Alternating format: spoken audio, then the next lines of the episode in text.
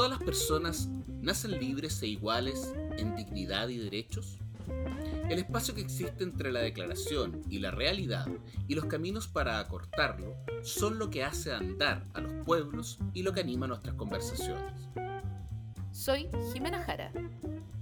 Y yo soy Francisco Aedo, y esto es Entre, Iguales. Un podcast producido por el Instituto Igualdad y patrocinado por la Fundación Friedrich Hebel. Tiempos de elecciones, tiempos de apuestas. Sin embargo, esta vez, esta versión de las elecciones hace muy riesgosas todas las apuestas sobre las elecciones. Eh, las encuestas difieren entre sí, las encuestas han cambiado enormemente a lo largo de los meses en que se ha movido, eh, o en que se ha medido más bien el movimiento electoral. Eh, y en resumen, hoy día no tenemos idea de lo que va a pasar en las elecciones de primera vuelta presidencial. Eh, y el que lo sepa, que tire la primera piedra. Pancho, ¿tú tienes claridad sobre lo que va a ocurrir este domingo?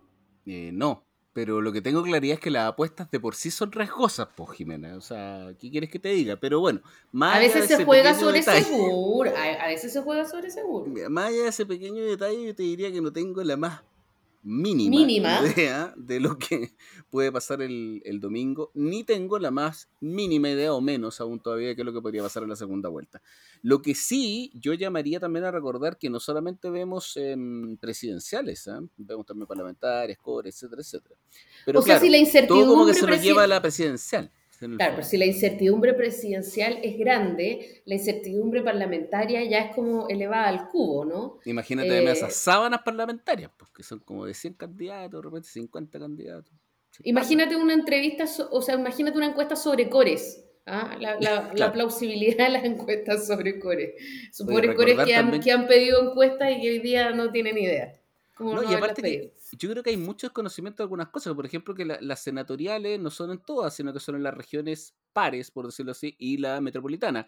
O que los cores son por provincia, por ejemplo. O sea, hay varios detalles que yo creo que son súper importantes para que la población los tome en cuenta, se meta al CERVEL, vea dónde vota y vea qué es lo que tiene que votar también, etcétera, etcétera. Me parece que eso es importante. Pero más allá de eso, yo creo que tienes razón. Yo creo que mm, hay muchas, muchas dudas, quizás más de las que ha habido para anteriores elecciones. Yo creo que nosotros teníamos más claridad en otras ocasiones y en esta yo creo que no hay ninguna claridad. No tenemos idea. Entonces, ¿estamos oscuras? ¿Es una elección polarizada? ¿Va a votar la gente o no va a votar la gente? ¿Le importa eh, eh, estas elecciones eh, a todo el mundo como nos importa a los yonkis de la, de la política, como dice un amigo mío? Y esa pregunta eh, además es súper importante, ¿ah? ¿a quién le importa? Yo creo que eso es más importante aún todavía, me da la sensación a mí. Porque también tiene que ver directamente con el valor de la democracia, que yo creo que es súper importante en estas circunstancias. Oye, bueno, para que nos regale certezas y nos desarme prejuicios, que es buena para eso, eh, vamos a hablar con, eh, con Marta Lagos. Ella es licenciada en economía y no necesita mayor presentación en el mundo de las encuestas, es una encuestadora eh, que, tiene mucho camino recorrido, eh, que es eh, fundadora del Centro Mori y es analista de actualidad. Vamos a hablar con Marta. Vamos. Bueno, y para poder intentar encontrar certezas o entender el porqué de las incertidumbres, estamos acá con una súper experta que tiene que nos da cancha tiro y lado en estos temas, eh, que es Marta Lagos. Hola Marta, ¿cómo estás? Muchas gracias por acompañarnos en nuestro humilde podcast Entre Iguales. Mucho gusto, encantado. Muchas gracias Marta. Marta, eh, te quiero preguntar, después de muchos meses de encuestas, de muchas encuestas, encuestas además casi semanales, eh, ¿tenemos alguna certeza sobre lo que va a ocurrir eh, y, cuál va a ser el desenlace en primera vuelta de las elecciones que eh, vamos a vivir este 21 de noviembre? Bueno, mira, en primer lugar quiero comentar tu, primera afirmación de que eh, aquí estamos ante incertezas. La elección, por definición, es una incerteza. Se produce para que existan las incertezas. Otra cosa es que los chilenos hayamos estado sometidos a una cosa que se llama binominal, donde eh, Pinochet y Jaime Guzmán habían decidido eliminar las incertezas. Claro. Entonces, eh, discúlpeme, pero bienvenido al mundo, ¿no es cierto? O sea, yo creo que aquí hay que hacerse cargo de que esa, esa es la característica por, por esencia de las elecciones. Y en segundo lugar, tú dijiste que eh, había muchas encuestas. Mm, yo te diría, discúlpame, mm, aquí no hay suficientes encuestas. Cuando tú tienes una encuesta que domina, que se publica todos los domingos, y las otras encuestas a veces se publican, otras veces no, y nunca con la misma importancia, y nunca se comparan, y no hay periodistas expertos en encuestas, eh, estamos ante una eh, sequía, ¿no es cierto?, de información. Eh, si tú comparas con Perú o con México, para no tener que ir demasiado lejos, sino con Argentina, tú te encuentras con que hay 15, 20, 30, 30 encuestas eh, donde ya te das cuenta que cuando se produce esa cantidad de encuestas, ya no importa el nombre del encuestador, ya no importa la metodología, porque el que se desvía del, de la media se sale solito. Mm. Entonces acá no tenemos ni siquiera media. ¿ah? Entonces me parece que aquí hay una, una plaza eh, de encuestas que está eh, completamente subocupada. No existe, a mi modo de ver, ¿no es cierto?, eh, la encuesta política propiamente tal, porque el 100% de las encuestas que se publican son gratis y las hacen las mismas e, empresas. Aquí no existe un mandato de un medio de comunicación o de un partido o de cualquier, digamos, entidad que le encargue a una institución profesional de encuestas, a un encuestador propiamente, eh, que le encargue que anticipe los resultados de la elección. Por lo tanto, no tenemos encuestas predictivas de la elección lo que, se, lo que sucede en Perú, en México, que lo menciono porque acaban de tener elecciones y, lo hicieron bien, eh, es exactamente lo contrario. Entonces nosotros tenemos en Chile en, materia de encuestas una, una situación completamente anómala. ¿ah? Nadie gasta una chaucha en encuestas, la gente dice que las encuestas no sirven para nada y todo el mundo consume las encuestas gratis, que son las encuestas que hacen las empresas que no tienen ninguna obligación, ninguna obligación de acertar al resultado de la elección y que tampoco se las castiga por no acertar, porque, mm, bueno, después de que Cadem dijo que salía Lavín y Jadwe y salió eh, Sichel y Boric, no pasó nada. O sea, ni siquiera hubo una sesión de ningún canal, de ninguna radio, de ningún medio de comunicación, ni un artículo que dijera esto estuvo mal pero no, no en una frase, en un artículo desarrollado. ¿Qué pasa en otros países cuando las encuestas se equivocan? Bueno, hay una comisión investigadora de científicos independientes que averigua por qué se equivocaron para mejorar el asunto para que la próxima vez no se equivoquen. Aquí nada, no, todo igual. No se cambia el método, no se toca la muestra, no se hace ninguna autocrítica y todo sigue igual. Entonces, discúlpame, pero eh, em, a mí me parece que nosotros tenemos que empezar a ser desarrollados, por lo menos para pensar sobre el tema de por qué llegamos a una elección presidencial eh, que estamos en una, en una pieza oscura sin ni siquiera una vela. Hoy día el CERVEL me contestó, hoy día el CERVEL me contestó que eh, ellos prohíben, no tienen la potestad para hacerlo, pero lo dicen en la carta que yo acabo de publicar en Twitter. Lo pusiste en Twitter, de, sí, que eh, está prohibido hacer una encuesta a boca de urna porque puede, perdón, ¿cómo dicen? Dicen, pueden vulnerar el secreto del voto de la persona y por lo tanto está prohibido hacerlo. O sea, primero no tienen la potestad, porque la ley, lo que dice la ley es que no se puede publicar, no Exacto. aplicar.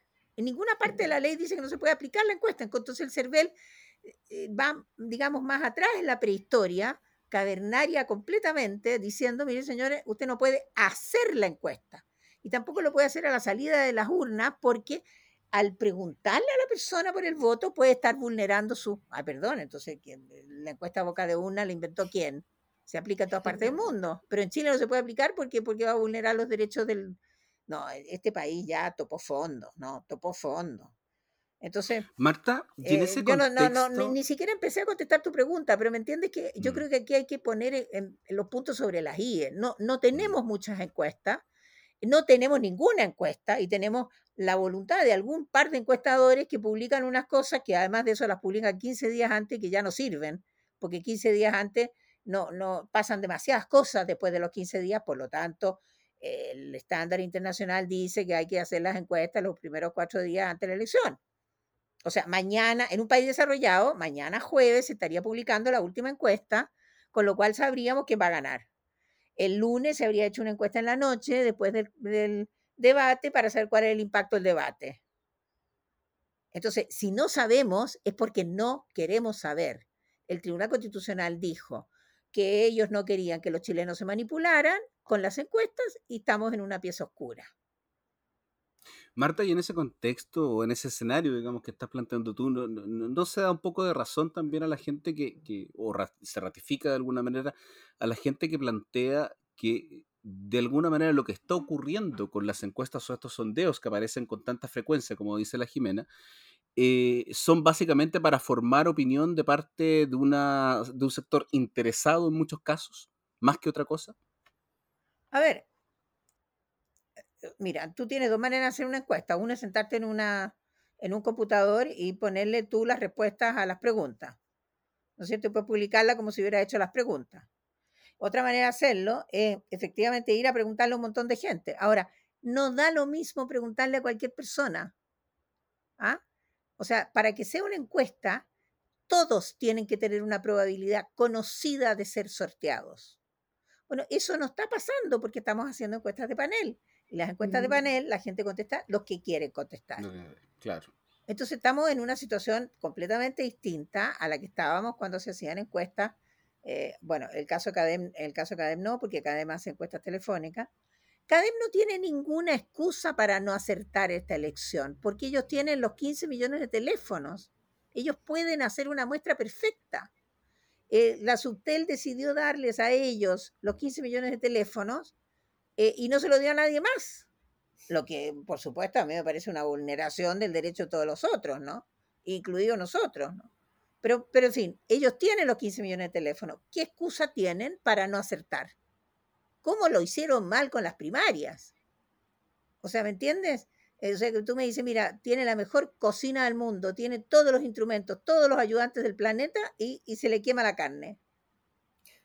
Eh, Marta, justamente sobre esto y sobre la frase que tú dices de estamos en una pieza oscura sin siquiera una vela. Exacto. Eh, y, y la pregunta es, ¿las encuestas nos ayudan a decidir? ¿Es verdad que las encuestas eh, inciden en la toma de decisiones? ¿Yo voy a priorizar mi voto de acuerdo con lo que sale en las encuestas?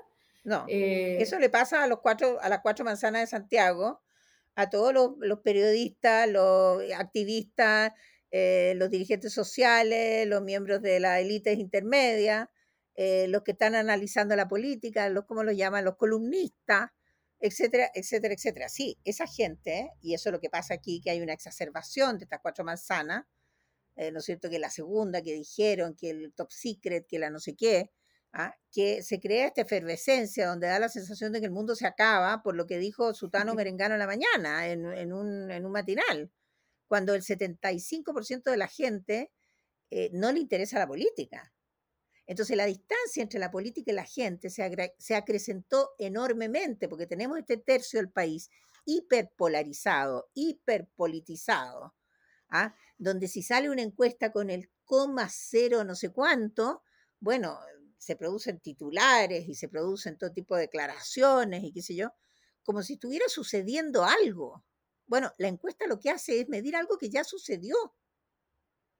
Entonces, eh, tú no puedes transformar el resultado de una encuesta en un suceso, porque mientras estás comentando el resultado de la encuesta, ya es, es- es un pan que ya se quemó a la salida del horno, porque ya se abrió la puerta, se acabó el olor a pan.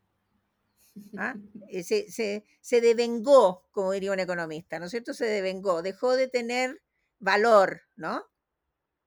Pasó a tener valor cero. En este momento las encuestas que han sido publicadas tienen valor cero. ¿Por qué? Porque hay acontecimientos políticos que sucedieron posteriormente que no permiten, ¿no es cierto?, decir que esas encuestas reflejan el comportamiento del chileno el día domingo. Claro, pero de alguna manera, como dices tú, efectivamente se han convertido como una especie de ritual, por decirlo así, para un porcentaje del 25%, como queramos llamarle, digamos, que está hiperpolitizado, mientras todo el 75% restante eh, sigue embarcado dentro de esa despolitización. Patea. El otro 75% restante está tirando piedra, está saliendo a la calle, protesta, mm. insulta, dice que los políticos son unos ladrones. Está viviendo la democracia de otra manera totalmente diferente, que tiene que ver con marchar o con tirar una piedra. Exactamente, exactamente. Y, ese, y ese 75% no está siendo conducido por nadie. O sea, ningún dirigente social o político puede ir a decirle a un ciudadano en una feria, yo en la mañana estuve en una feria, le vas a decir a un ciudadano que dice que no vota porque todos son una, eh, unos, ladrones y eh, corruptos, ¿ah? y tú tratas de contra, contraatacarlo y te empiezan a gritar. Entonces. Ahora, lo que te quería preguntar, Marta, es precisamente respecto a eso. O sea, si mezclamos el, proceso de politización, eh, la efervescencia o el clima este que, estamos que tú misma estás planteando en la feria, que yo también lo comparto plenamente, más eh, lo que pasa en, relación con las redes sociales, por ejemplo, donde hay una lucha polarizada extrema. ¿Qué pasa? Porque finalmente lo que termina dando la sensación es que a mí nunca me había pasado tanta gente que me dice, eh, sabes que no sé por quién votar. Da la sensación como que todo este clima, mezclado con, el resto de los factores que hemos estado tocando, finalmente concluyen de que hace muy difícil encontrar a un representante por el cual votar. O sea, se, produce un fenómeno así. Eso, eso es falso. Eso es falso. Hoy día, o sea, eh, nada más claro que hoy día cuando tú vas y te acercas a una persona y esa persona te dice, bueno, yo le digo, señora, nosotros andamos promoviendo un candidato, qué sé yo, yo estaba ayudando a un candidato a diputado, eh, entonces le pregunta, ¿de qué partido? Lo primero que hace la gente, antes que le entregues el papel, es preguntarte de qué partido. Esa señora ya sabe por quién va a votar a pesar de que me está diciendo que no tengo idea, mire qué interesante, porque yo no sé, porque está todo abierto, porque hay una tendencia a replicar lo que se dice en la agenda, ¿ya? Pero nosotros hacemos muchos estudios cualitativos y en el estudio cualitativo, después de cinco minutos, la gente te empieza a decir su verdadera opinión que no tiene nada que ver con el mainstream que aparece en los canales de televisión. O sea, lo primero que tú recibes es, el JC, ¿no es cierto? Lo que dice JC, los partidos son una mierda, los, los políticos no sirven, eh, todos son unos ladrones y qué sé yo. Y después empieza, ¿no es cierto?, lentamente la persona a decir, sí, pero sabe que yo conozco a mi diputado de aquí de la zona y él me ayudó no sé qué, y el hospital, fíjese que yo tengo mi doctorcito. Entonces, él es diferente. la, vida, la vida personal de esa persona, esa, esa persona logró solucionar su, su, su mundo y el mundo que, que se fustiga como malo es el que ella no vive. ¿Te das cuenta? Entonces también hay una alienación ahí. En la agenda, esta es una agenda, eh, yo te diría, postiza, artificial, no mayoritaria. La gente tiene valores, los defiende, aunque no te los diga, y la gente que no quiere votar eh, tiene una mala experiencia detrás. Las razones de la gente que no quiere votar es porque tiene una mala experiencia detrás. Algo le pasó con alguien que lo representó mal o que en el municipio, en donde quiera, ¿no? Que lo, dejaron votado, se sintió votado. Y tenemos en este momento la mitad del país que se ha sentido votado que no vota. Yo te digo, o sea, todos, todos nos hemos sentido votados. Hay gente que, que, insiste, a pesar de habernos sentido votados, insistimos, pero eh, esa sensación... Es que yo creo que hay, una, hay, una, hay un peso, ¿no es cierto?, entre lo bueno y lo malo que te sucede en la vida y cuando te suceden puras cosas malas, bueno, alguien tienes que echar la culpa a alguien. Obvio. Tampoco, tampoco es que los políticos no hayan ayudado a construir la caricatura. Eh, Marta, te quiero preguntar a propósito de una cuestión que se repite un montón eh, y que es que esta es una elección muy polarizada, ¿no? Porque los, dos, los dos frontrunners son eh, los dos extremos. Entonces, la pregunta es, ¿el chileno de a pie vive polarizado o, son las élites polarizadas que están instalando esta idea de que estamos todos súper peleados por una cuestión, en realidad, la, no sé, el 60%. No, pero sí es lo que te acabo de decir, es lo que te acabo de decir, o sea, el 25% de la gente que son los activistas, que son los que votan siempre, eh, que son, digamos, los que están ahí con la política, está polarizado. El 70% restante está despolitizado. Repito, despolitizado. Entonces, eso va a ser que esta elección el día domingo vote menos gente que en la elección anterior, ¿ya? Y muy probablemente menos gente que en cualquier elección presidencial desde el año 2012 en adelante. No estamos politizados, no, no, no, no estamos politizados, estamos despolitizados. Tenemos una élite que hierve, ¿ya? Ahora, esa, esa, esa, esa hiper eh, hiperactivismo, ¿ya? Eh, hiperventilado, diría una de mis hijas, ¿no es cierto? Eh, se produce porque, porque los partidos se han desintegrado. aquí las visiones de futuro, el problema de la derecha hoy día no es quién es el candidato. El problema es que tú para tener un candidato necesitas un proyecto. Y la derecha no tiene un proyecto de Chile. ¿Te fijas? Entonces, entonces em, eh, eh, al no tener proyecto, bueno, el candidato puede ser este, puede ser este, puede ser el otro, puede cambiar y no pasa nada. La gente y, los votantes duros se van para allá, se van para acá. Ahora seguramente están volviendo donde Sichel y, y, va a bajar y ya no va a mantener lo que tenía. Eh, razón por la cual las encuestas ya no sirven, ¿no es cierto? Eh, etcétera, etcétera, ¿no? Entonces, la Diana Proboste, la Proboste va a sacar más de lo que dicen las encuestas. Sichel va a sacar más de lo que dicen las encuestas. Cas va a sacar menos de lo que dicen las encuestas. Ergo, la encuesta no sirve. Marta, y más allá de lo cuantitativo, tú misma has dicho que hace mucho, mucho eh, tema cualitativo. Y me gustaría preguntarte qué, qué, es lo que sientes tú que viene como de alguna manera repitiéndose los últimos dos años, para decir, después de la revuelta o el estallido, como queramos llamarle, como qué, es lo que de alguna manera te aparece con más consistencia o, más perdurable, más permanente eh, eh, en estos estudios quali. ¿Qué, ¿Qué, qué, dirías tú que son como factores que son más transversales, más permanentes dentro de los estudios cualitativos? A ver, yo te diría que lo más, eh, lo profundo, lo más eh, recurrente en los, estudios, en los estudios cualitativos es el chileno que se siente humillado como ciudadano. Se siente humillado porque, porque su ciudadanía es, es un parche, es una semi-ciudadanía. E, es un, es un ciudadano que, que se reconoce desinformado, que se reconoce lejos, que se reconoce sin conocimiento, eh, mm. que, se siente disminuido en su capacidad de decisión porque no sabe, eh, mm. que se siente amenazado porque eh, sospecha que lo pueden manipular, se siente amenazado porque sospecha con desconfianza que como sabe poco, lo, van a, lo van a empujar para allá o lo le van a vender una pomada o la otra. Por eso la gente se defiende tanto, ¿no? Porque no tiene instrumentos y eso es lo que se ve en los estudios cualitativos. ¿no? no tiene instrumentos para defenderse del bombardeo de información, que es una información, eh, una señora el otro día en, un, en, una, en una puerta le decía, pero señora, le decía, dice, no, yo no voy a votar. Y dice, pero señora, ¿por qué no va a votar? Bueno, me, dijo ella, mire, tráigame usted un candidato que me guste y yo voto. ¿Ah? Eh, o sea, ¿me entiende? Al final de cuentas, la gente sabe lo que quiere. Pero claro, encuentran que este sistema político no le da las opciones. ¿ah? Mucha gente dice, mira, este, estos candidatos no, no satisfacen mi, mi, mi, lo que a mí me habría gustado tener como opción. Eso es una de las grandes quejas del derecho político, ¿no es cierto?, de un ciudadano a que el sistema lo represente en cuanto a opciones. ¿Me entiendes? Entonces, cuando. Perdona, Marta, ¿y, el, plebiscito y la convención constitucional no fueron un catalizador respecto a este tema? no, para nada. O, no lo ha visto? El 57% de la gente no votó en el, en el, 16 de mayo.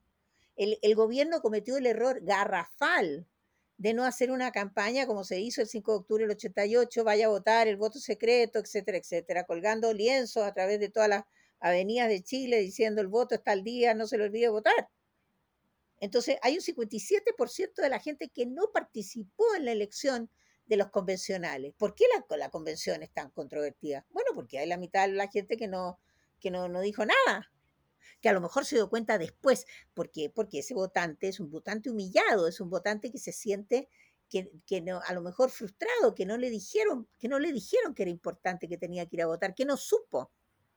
¿Cuál es la mayor deficiencia que tiene un candidato hoy día? la mayor deficiencia, el caso de Yasna Proboste. Bueno, hay una parte importante de la población chilena que no sabe que Yasna Proboste es candidata. Entonces, ustedes, nosotros podemos pensar ¿ah? Que todo el mundo sabe. No, pero si esto lo sabe todo el mundo, eso es falso. La gente no sabe. Y en la elección, en la elección del 16 de mayo, nosotros lo dijimos hasta el cansancio, nosotros hicimos un, estudio hasta 20 días, 15 días antes de la elección, 15 días antes de la elección, el 60% de la gente decía que no sabía. Entonces, claro, tú tienes un sistema con una crisis de representación. Mm. Esta elección presidencial es la culminación de una crisis de representación. Y, lo que estamos viendo en esta, en esta digamos, aparente polarización, eh, que a mí no me parece que sea tan, digamos, tan polarizada, porque hay, si yo mido en la escala de izquierda-derecha de 1 a 10 dónde están los candidatos, bueno, los chilenos lo dispersan a lo largo de todo el espectro, pero la agenda informativa no. Entonces, ¿puede el chileno discernir, que fue la pregunta que me hiciste tú al inicio, ¿puede el chileno discernir una cosa distinta que lo que dice la agenda informativa? ¿De qué manera las encuestas pueden, eh, digamos, eh, influir? Ahora, no hay ninguna evidencia, nadie ha podido encontrar.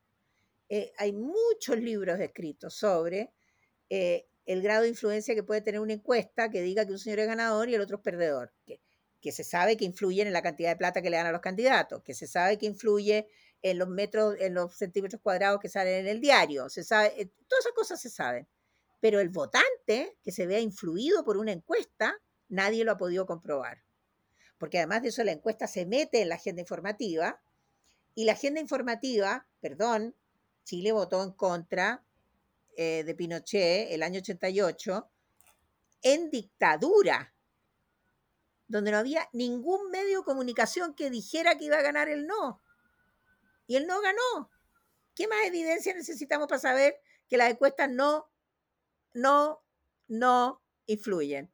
Pinochet tuvo que torcerle la mano a la Gallup para publicar un estudio que decía que ganaba el sí.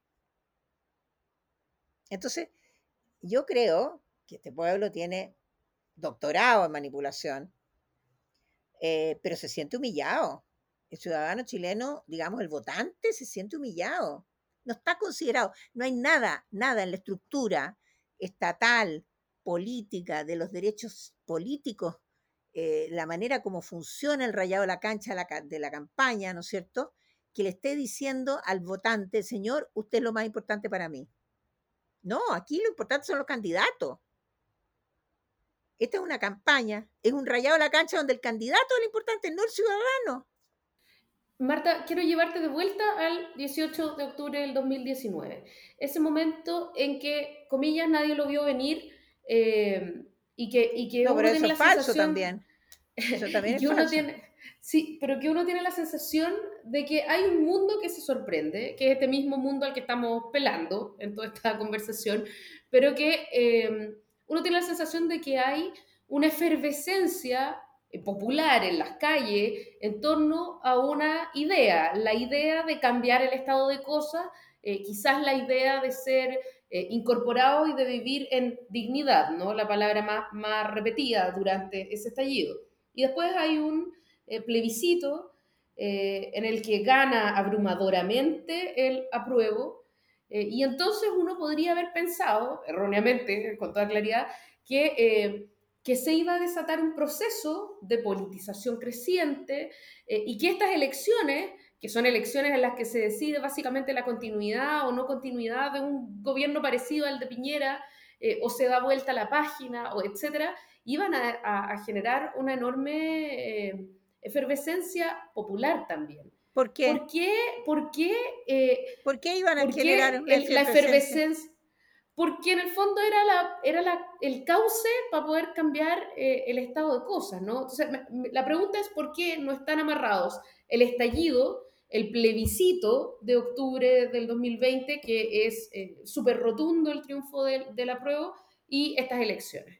Y una repolitización, por decirlo de alguna manera. A ver, primera premisa que no, que no, que no corresponde.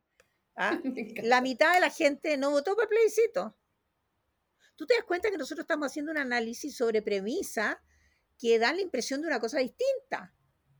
El 80% de la mitad del país votó la apruebo. Eso es la santa verdad. Entonces tú multiplicas 8 por 15 y eso es lo que tenemos. ¿Ya? El 80% de 5. O sea, 3 millones y medio, 4 millones de personas. Claro. De 15 millones de personas. de 15. Entonces, ojo, de nuevo, o sea, el hecho de que no se hable del elefante, ¿no es cierto?, dentro de la librería, el hecho de que nadie lo mencione, ¿ya? El hecho de que ningún candidato se pueda dar el lujo de pararse en una feria y empezar a conversar con el tipo que no quiere votar, porque dice que son todos unos ladrones, ¿ya? Eh, no se ha hecho ningún estudio, cero estudio, ninguna universidad, ningún colegio de, ciencia política, sociología, de psicología política. Nómbrame tú las 10 disciplinas que tienen que ver, la antropología, ninguna. Nadie ha hecho un estudio sobre los que no votan. Entonces, estamos en una crisis, estamos en una sociedad fracturada.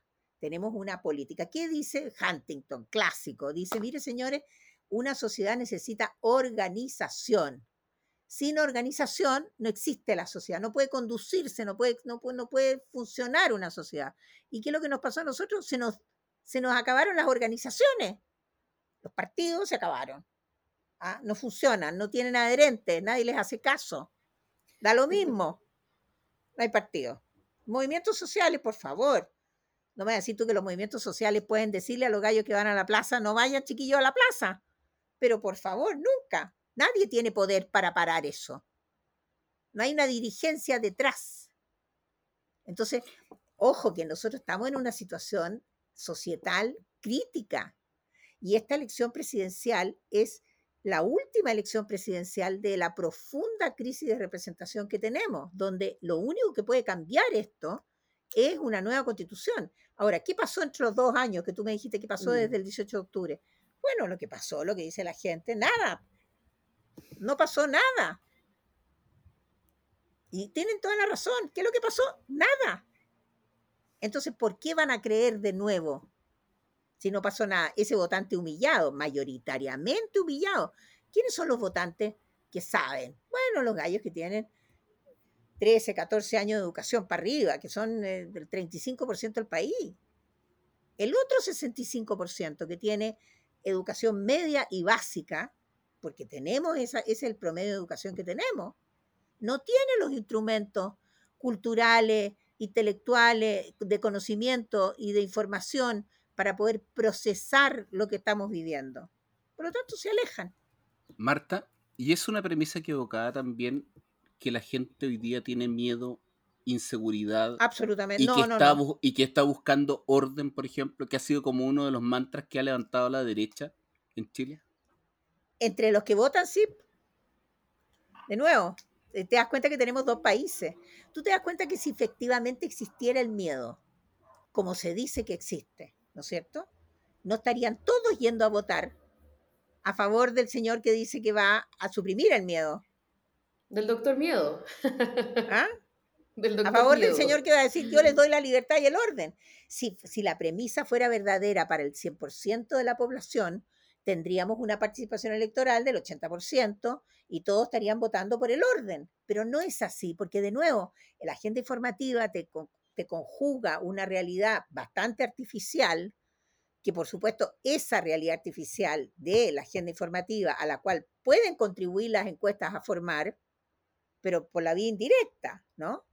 Esa realidad sí puede determinar, ¿no es cierto?, que la gente diga, eh, yo no quiero Chilezuela, no quiero el caos, ¿no? Bueno, en el año 88 no fue así. Entonces yo me pregunto, eh, ¿va a ser así de nuevo? Que la gente va a decir, mira, esta dicotomía blanco-negro me la, me, la, compro, me la banco, como dicen los argentinos. Yo no sé, yo creo que eh, estos son como las olas de eh, las burbujas estas que se, que se inflan y se desinflan con la misma rapidez eh, se creó un clima, efectivamente yo creo que vivimos unas tres semanas después del 18 de octubre, dos semanas por lo menos, ¿no es cierto?, con este clima de que se venía bajo el cielo y que se acababa el mundo y que, eh, que el desorden era total y por lo tanto el único, la única salvación era Cast, ¿ya? Y, y eso se le, pincharon el globo el lunes en la noche y ¿qué es lo que quedó? Quedó el doctor Miedo nomás. Entonces, te das cuenta que si fuera de verdad, tú no podrías pinchar el globo. Claro. Si, fuera de verdad, nadie estaría hablando de que Casta ha perdido votos. Em, es cierto. Marta, eh, no me atrevo a preguntarte si tienes algún, algún presagio para estas elecciones. Sí, mira, eh, yo tengo muchos presagios, tengo muchos presagios. El, único presagio que se ha cumplido desde el año 88 en adelante. Pero cuéntame, por favor, qué es lo que estás pensando. ¿Cuál es tu presagio, por El único presagio es que no va a suceder lo que todos esperan que suceda. Es lo que se cumple en todas las elecciones. Pero por favor, mira para atrás. Ah, ¿Quién se hubiera imaginado el 16 de mayo? ¿Quién se hubiera imaginado el 18 de julio? Bueno, ¿qué es lo que sucede? Exactamente lo que la gente no espera que suceda. ¿Ah? Entonces, eh, eh, te digo, yo hago pronósticos con encuestas y cuando he hecho pronósticos con encuestas me ha ido bien. ¿ah? Cuando me tiro a la piscina, me tiro bien a la piscina, trato de que tenga agua. ¿ah? Eh, no, no, que esté seca, pero, pero, pero aquí claramente va a suceder lo que la gente no espera que vaya a suceder. Entonces, Entonces nos quedamos esperando lo improbable. No, a ver, eh, no lo improbable, yo creo que es bastante probable, porque si tenemos, o sea, yo creo que uno, uno mira, eh, eh, Hobbes, uno tiene que volver a los viejos pensadores. Hobbes dice que uno nunca se puede salir de su etos.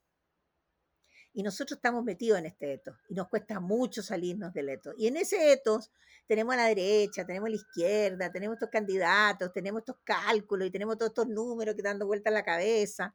¿ah? Y no nos imaginamos un rayado de la cancha distinto a ese. Somos, somos incapaces de salirnos de nuestro etos. Y lo que hace el electorado en cada elección es sacarnos del etos.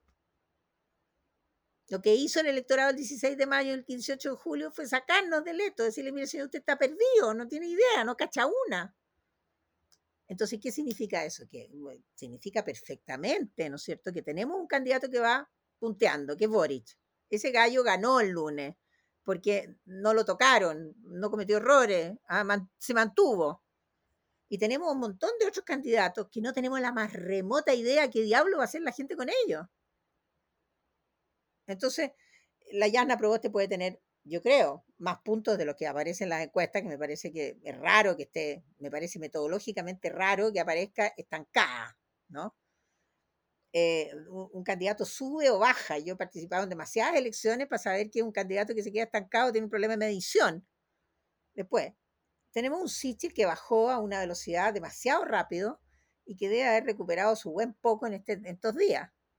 Y tenemos a Cas que no sabemos de qué tamaño su burbuja, pero puede ser la mitad o puede ser menos de la mitad. No sé, ahí tú tienes que empezar a elaborar todo tipo de teoría eh, de que si el voto duro de no sé quién, que si el voto era eh, reticente y que estaban votando por Cas, porque así como cuando uno se tapa los ojos y cruza la luz roja para ver si no lo matan, ¿no?